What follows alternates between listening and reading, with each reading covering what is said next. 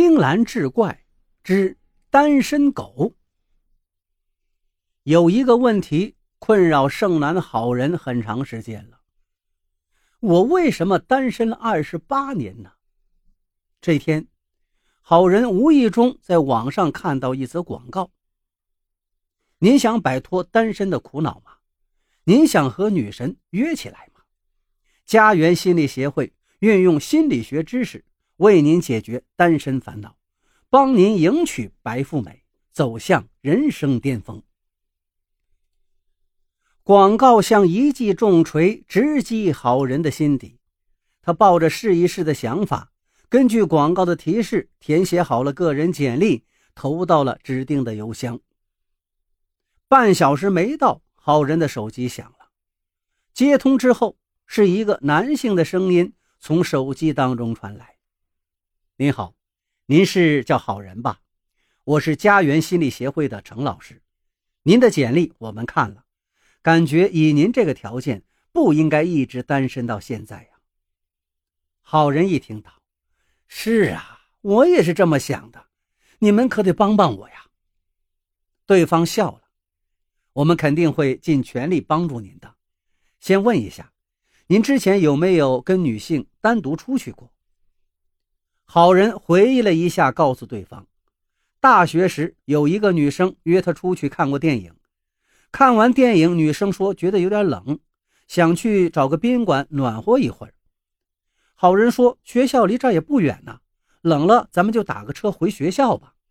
然后就把女生送回宿舍去了。程老师在电话那头笑了，我大概知道您单身的原因了。这样吧，今天下午我们约个时间见面，我当面告诉您应该怎么做。下班之后，好人来到了约好的咖啡厅，一进门就看到一个三十多岁的男子向他招手。入座之后，男子自我介绍道：“您好，我姓程，是心理学专业的研究生。您的问题我已经分析好了。简单而言，您……”缺乏两性交往这方面的思维，俗称叫情感白痴。接下来，我就传授给您我们协会为您量身打造的脱单宝典。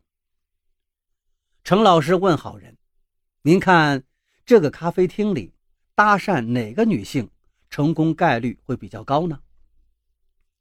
好人看了看四周，自信地说道：“坐窗边的那个女的。”他是孤单单的一个人。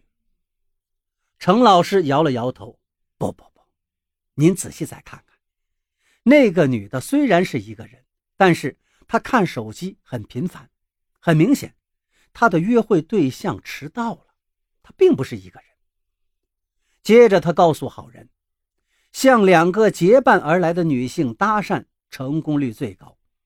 搭讪时可以问其中一位女士。”我能认识认识您的这位朋友吗？这样就很可能可以要到联系方式。好人不解地问：“呃，这是为什么？”程老师侃侃而谈。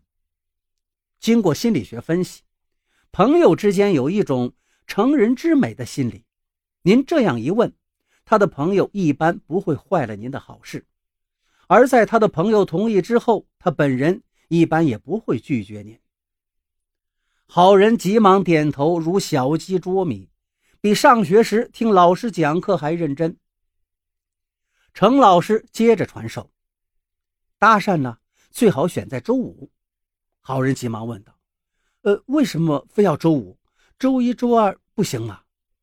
程老师说：“周五认识之后，可以趁着好感还在，周末就约对方出去。对方如果同意的话呢？”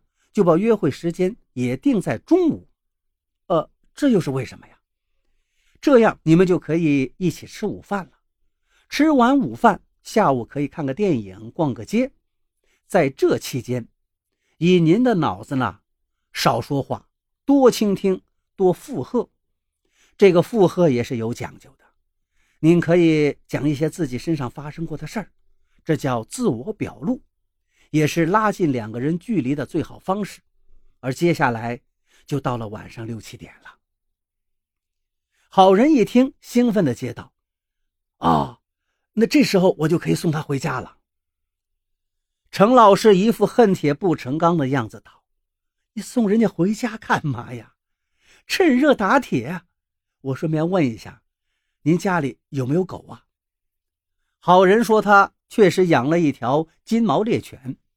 程老师听了很高兴，他告诉好人，约会地点不要离家太远，这样。逛完街之后，就可以以狗还没遛为借口，邀请女生一起去自己家认认门。好人听到这儿，忽然一下脸红了，有些羞涩地说道：“呃，程老师，这是不是太快了点我都有点接受不了，太刺激了吧？”程老师非常郁闷地摇了摇头：“你想什么呢？说遛狗是真让你去遛啊？”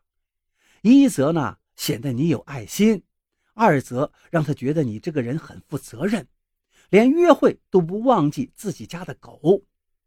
遛完狗呢，这一天下来，如果你能说点人话，好感的速度就能飞速提升。再接下来，邀请他到您家里，差不多就行了。好人质疑道：“不能吧？第一次约会就可以？”程老师坚定地说：“你不懂啊，这是有心理学依据的，这叫登门槛效应。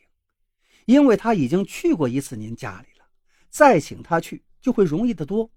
对了，您要在家里准备一条新毛巾、一套新睡衣，还有一瓶卸妆水。女生常常以没有卸妆水什么的为借口，但是您可以提前准备，这样不就显得很贴心了吗？”再然后嘛，漫漫长夜，你们就可以做一些你最爱做的事儿了。接下来的日子，好人根据程老师的教导，按部就班的行动，在经历了数十次搭讪、数次约会之后，终于走到了最后一步，把女生约到自己家。